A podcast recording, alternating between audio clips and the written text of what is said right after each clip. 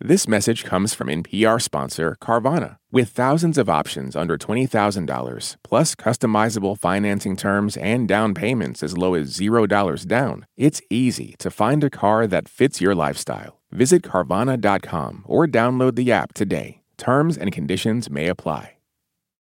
Esto es Raambulante desde NPR, soy Daniel Alarcón. Hoy volvemos a uno de nuestros episodios favoritos que publicamos en el 2018.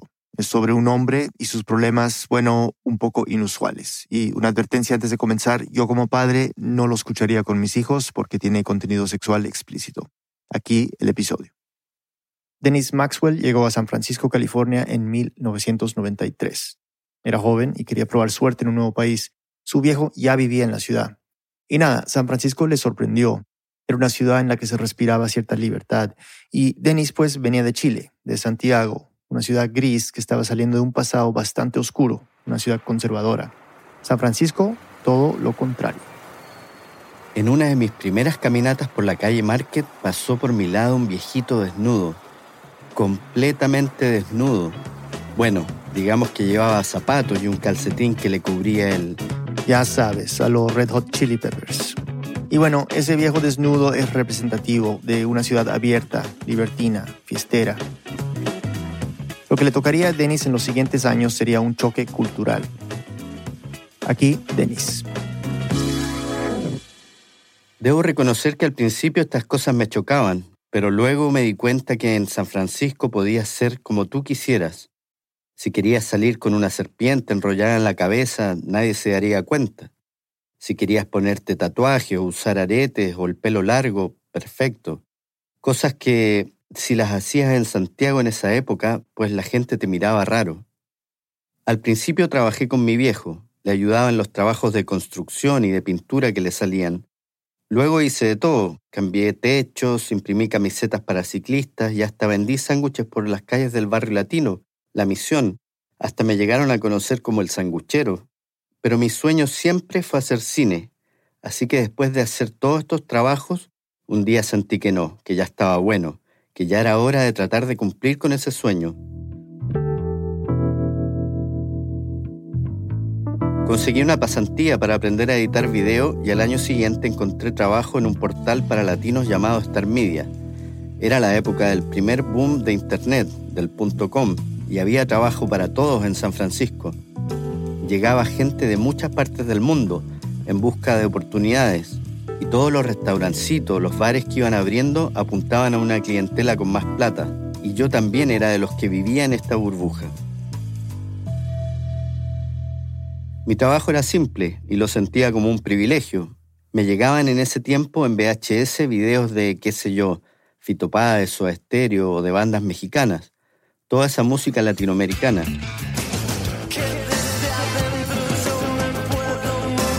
Mi trabajo era seleccionarlos, comprimirlos y hacerlos accesibles para la gente en la web. Parecía que había mucha plata en la compañía. Queríamos una cámara de video, la compraban. Queríamos los mejores equipos de edición, nos los compraban. Hasta que un día terminó. Supongo que siempre supimos que la burbuja se iba a reventar. También supe que no quería volver a pintar casas. Entonces esperé. Y no fue tan fácil conseguir otro trabajo como el que había perdido. Pasó un año y ya me estaba empezando a desesperar. Hasta que me llamó mi amigo Ricardo. ¿Tú, te acuerdas cuando, cuando me llamaste para decirme que estaba el, trabajo este? Yo me recuerdo, tú estabas como en la same position de mí, que las cosas estaban feas, you know, necesitaba trabajo. Y era, era más que para hacer cámara primero o editing, era más que editing. Bueno, yo sí lo recuerdo bien. Era un trabajo editando videos. Perfecto, pensé. Luego aclaró, editando videos pornográficos. Ok. Ya hablamos de lo conservador que era mi país, pero creo que vale la pena repetirlo. Chile es quizás el país más conservador de América Latina. Fue uno de los últimos países del continente en legalizar el divorcio, en el 2004, y cuando Iron Maiden iba a ir en el 92, hubo toda una polémica porque la iglesia y muchos feligreses la consideraban música satánica. Diversos sectores de la iglesia presionan al gobierno para que impida el ingreso de esta banda al país. Satanás, el demonio, es una realidad y el demonio se vale de muchas cosas para introducir el mal en el mundo, entre ellos de estos grupos que finalmente, ¿no es cierto?, por lo que he sabido de muy buena fuente, todas sus reuniones terminan en grandes orgías, en droga, en alcoholismo, en libertinaje sexual. Iron Maiden no se pudo presentar y la banda respondió diciendo que Chile era un país medieval. Y yo, a pesar de ser ateo y muy, pero muy cool, pues también en ese tiempo, debo admitirlo, era un poquito conservador. Así que cuando Ricardo me ofreció este trabajo, no sabía qué hacer. Di muchas vueltas pensando si debía tomarlo o no. Entonces hice lo que seguramente todos ustedes harían al confrontar la decisión de aceptar o no un trabajo editando videos porno. Consultar a su mamá. ¿Y tú te acuerdas qué fue lo que me dijiste? Sí, más o menos a pesar que han pasado otros años, me acuerdo que te dije, bueno, Denis, velo tú. Eh, si tú crees que esto no te va a afectar emocionalmente, hazlo. Yo recuerdo que fue un poquito más contundente. Me dijo algo como, mira hijo, si tú crees que esto no te va a joder la cabeza, hazlo. Y pensé, ¿en realidad puede ser tan sencillo? Y siendo que venías de una familia tan católica, ¿por qué crees que me respondiste así? Eh, porque bueno, yo ya era una mujer que había pasado por muchas cosas y mi visión en este sentido había cambiado bastante. Ya había tenido oportunidad de ver en una oportunidad una película porno eh, ya como que estaba un poco más abierta mi mente a estas cosas, ¿no? Y, pero igual esto no dejaba de, de preocuparme. Yo también estaba preocupado, pero qué va, me lancé. Como venía recomendado por Ricardo, ni siquiera me hicieron una entrevista formal. Llegué y primero me recibió el dueño, se presentó, era un tipo británico como muy nervioso. Lo que más me sorprendió es que siempre andaba descalzo dentro de la oficina. Y me dijo, mira, ella es Cowgirl, te va a explicar lo que vas a hacer aquí. Volté para saludar a Cowgirl y me encuentro con una rubia platinada así tipo Marilyn Monroe, con un vestido bastante ajustado, muy sexy, y me dice, sígueme. Pasamos a una sala con varios monitores y máquinas de video. Siéntate, tranquilo. Me dijo, solo te voy a mostrar el tipo de películas que producimos aquí, para que te familiarices. No supe qué pensar. Se sentó ahí conmigo y puso una cinta. Me quedé helado cuando vi la primera imagen en la pantalla. Vez de explicarlo yo, les dejo a mi mamá. Un día tú me mandaste el link de Fucking Machine y rápidamente me metí a la computadora a mirar qué era esto. Y me quedé realmente impactada cuando vi de qué se trataba. Y dije, ¿hasta dónde llega la imaginación para lograr el placer en los humanos? No podía creer lo que estaba viendo. Fue realmente impactante para mí y fue mayor mi, mi aprehensión de lo que podía esto afectar tu cabeza. ¿Y qué te acuerdas como específicamente qué fue lo que viste? Eran mujeres haciendo sexo con máquinas. Sexo con máquinas, de eso era la página web que me tocaría editar. Machinesbykink.com is machines relentlessly f***ing pornsters until their pussies squirt everywhere. Eso fue lo que Cowgirl me mostró ese primer día. Fue tan impactante que me costó un momento darme cuenta de que la chica en el video era la mismísima Cowgirl. Como en cualquier otra oficina, había escritorios, teléfonos, computadores, gente trabajadora, otros perezosos, y eso sí, había bastante chisme pero la gente era por lo general amable, me llevaba bien con casi todos, excepto con Tony, mi jefe directo, y el encargado de la página web. Con él chocamos desde el primer día. Era un tirano. Y yo, siendo chileno, estaba harto de tiranías. Me llamaba mucho la atención la aparente normalidad de todo, como la gente aceptaba todo lo que nos rodeaba, con absoluta tranquilidad. Sobre todo en esas primeras semanas se me hacía difícil entender cómo casi ninguno de mis compañeros de trabajo parecía darse cuenta de lo extraño que era nuestro ambiente. Bueno, Ricardo sí. Apestaba como sexo muchas veces, pero sexo, not good sex. y, y, y llegaba para atrás y abría la puerta de abajo y oigo, ¡ah! ¡ah! ¡ah! Con chocón, chocón, chocón, chocón, chocón. Y yo, hola, están usando el monstruo. Nunca voy a olvidar esos sonidos, sobre todo porque mi escritorio era el último e inmediatamente al lado mío había una puerta y del otro lado de esta puerta estaban los sets, los estudios donde se estaban grabando estas películas. Es decir, del otro lado de la pared donde estaba mi escritorio, donde yo editaba, había una sala de operaciones. Sí, una sala con, con una camilla, con instrumentos como de cirugía, y después había otro estudio, que era como un dormitorio, un típico dormitorio con camas, con mesitas de noche. Y más allá, al final, había un gimnasio. Y claro, una vez que tú atravesabas esa puerta del lado de mi escritorio, estabas directamente en este mundo, en el mundo de la pornografía. Y ahí las protagonistas, incluso más que las chicas, en realidad eran las máquinas. Las máquinas si uno ve y trabaja con las máquinas y ve lo que las máquinas hacen, a mí, si no te asustan en el principio, más que te van a hacer reír. En el fondo las máquinas eran como vibradores, pero de diferentes tamaños y con diferentes mecanismos. De la que mejor me acuerdo, me imagino por lo ridículo del nombre, es del drildo. El dildo era un taladro. Y más que el dildo hacía no creo que sea necesario explicarlo más. Se llama Drildo, por el amor de Dios. Como esta máquina, habían otras, por supuesto, unas más sofisticadas, pero todas con más o menos la misma idea, nada muy ingenioso. Y eso era lo que yo veía todos los días en mi monitor, mujeres versus máquinas. Nunca le encontré mucho erotismo, siempre lo vi como una performance bastante bizarra, pero poco a poco comenzaba a acostumbrarme al trabajo no sin que de pronto sucedieran cosas inesperadas, como cuando Cowgirl salió del set completamente desnuda y se sentó en su escritorio que estaba al lado del mío.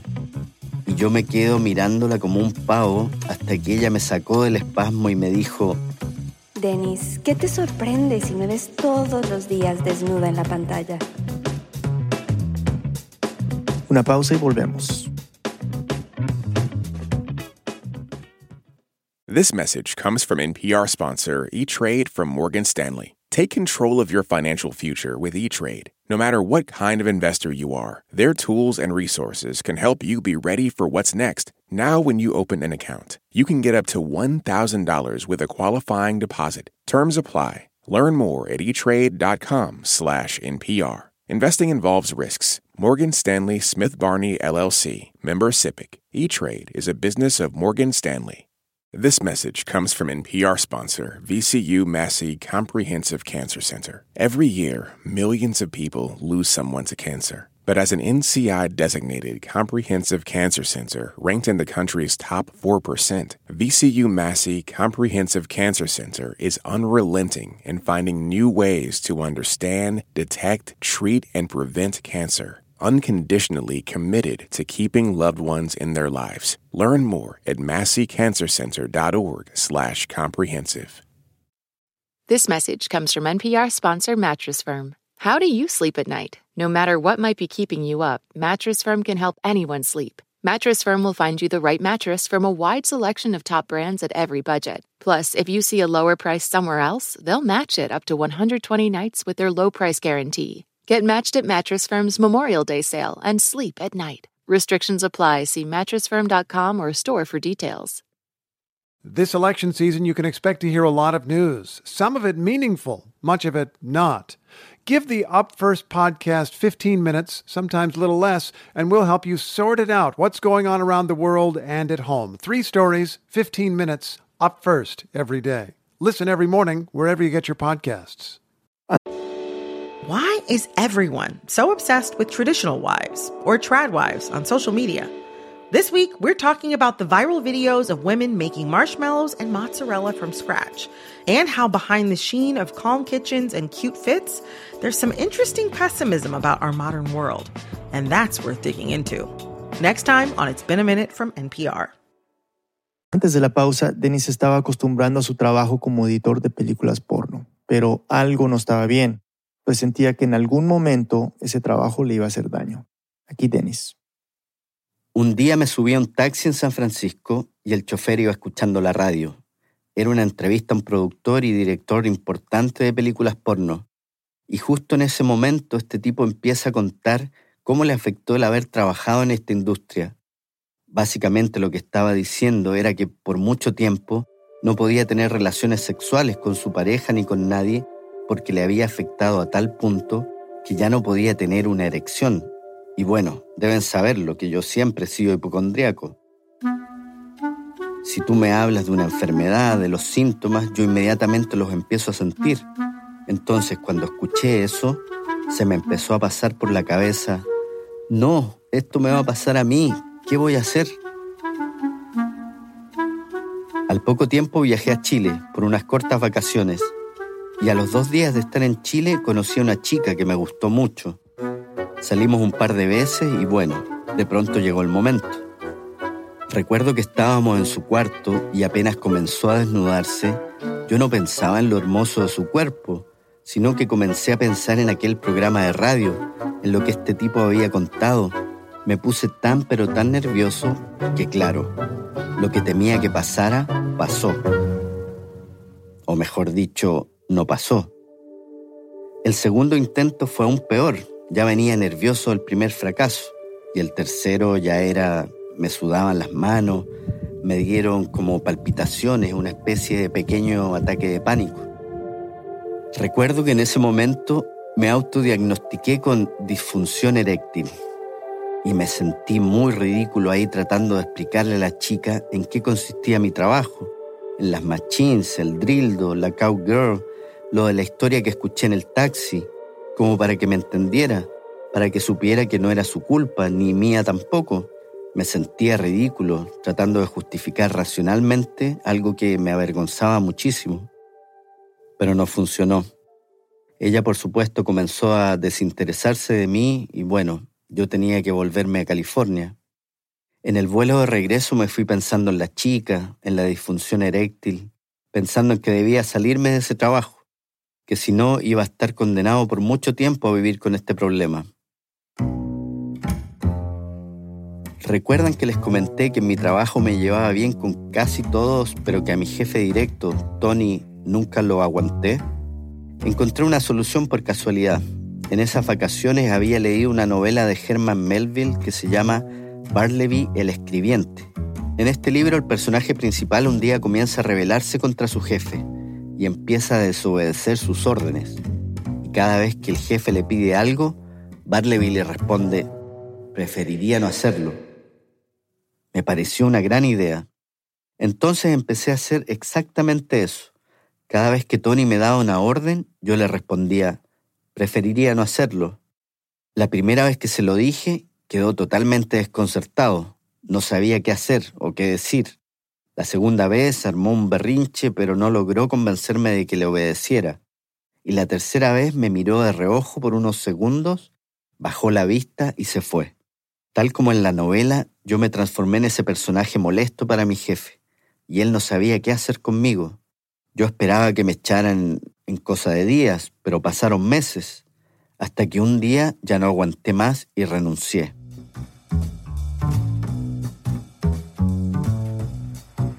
Sentí un gran alivio. Recuerdo la sensación de salir a la calle y darme cuenta que hasta el aire que respiraba parecía más liviano, más limpio. Pero aún quedaba un gran problema, ese gran problema que aún no superaba. Y eso me seguía afectando emocionalmente bastante. Por esos días comencé a salir con una chica. Ella tuvo bastante paciencia conmigo, pero yo estaba muy, muy frustrado. Entonces nuevamente tomé el teléfono y llamé a mi mamá. ¿Te acuerdas más o menos cómo fue la conversación y qué fue lo que tú me dijiste en esa oportunidad? Sí, me acuerdo que un día me llamaste y me contaste que estabas teniendo pesadillas, que te transpiraban las manos, que tenías como taquicardia cuando te enfrentabas a una relación amorosa. Fue fuerte para mí esa confesión. Mis temores estaban haciendo realidad. Pero ah, hubo un consejo muy clave, muy importante para mí que tú me dijiste. ¿Te, te acuerdas más o menos la frase? ¿Qué fue lo que me dijiste en ese momento? Sí, me acuerdo que te dije al respecto que, que no solo la penetración puede hacer feliz a una mujer, que hay muchas formas más tan satisfactorias que puede ser con ternura, con amor, en un encuentro amoroso, que no, no es necesario a veces llegar a la penetración. Eso me acuerdo que te dije.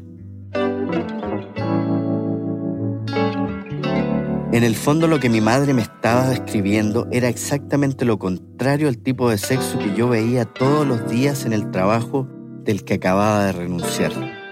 Quizás por verlo todo el tiempo, sentía que tenía que competir con esas máquinas, que para satisfacer a mi pareja debía ser una especie de máquina. Por eso escuchar las palabras de mi vieja me aterrizó. Y así fue como me fui sanando. Poco a poco me fui liberando de una gran carga y en esa liberación me di cuenta que había aprendido mucho más de sexo hablando con mi madre que trabajando esos dos años en la industria porno.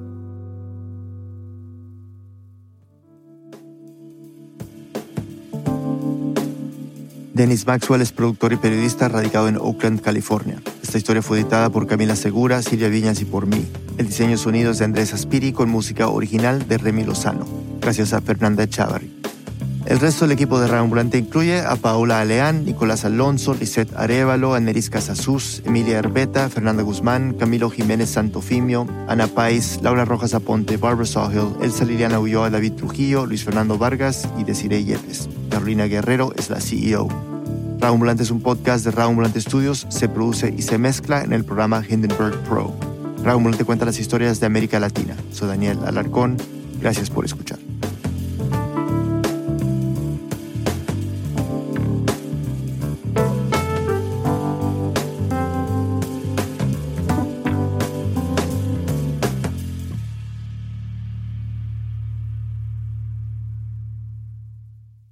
This message is brought to you by NPR sponsor Progressive Insurance. You call the shots on what's in your podcast queue. Now you can call them on your auto insurance too with the Name Your Price tool from Progressive. Tell Progressive how much you want to pay for car insurance, and they'll show you coverage options within your budget. Get your quote today at progressive.com. Progressive Casualty Insurance Company and Affiliates. Price and coverage match limited by state law. This message comes from NPR sponsor Organic Valley, a co op of small organic family farms dedicated to producing food that promotes respect for the dignity and interdependence of all life. Discover their milk at ov.coop slash ethically sourced. There are a lot of issues on voters' minds right now. Six big ones could help decide the election guns, reproductive rights, immigration, the economy, healthcare, and the wars overseas. On the Consider This podcast from NPR, we will unpack the debates on these issues and what's at stake. You can listen to NPR's Consider This wherever you get your podcasts.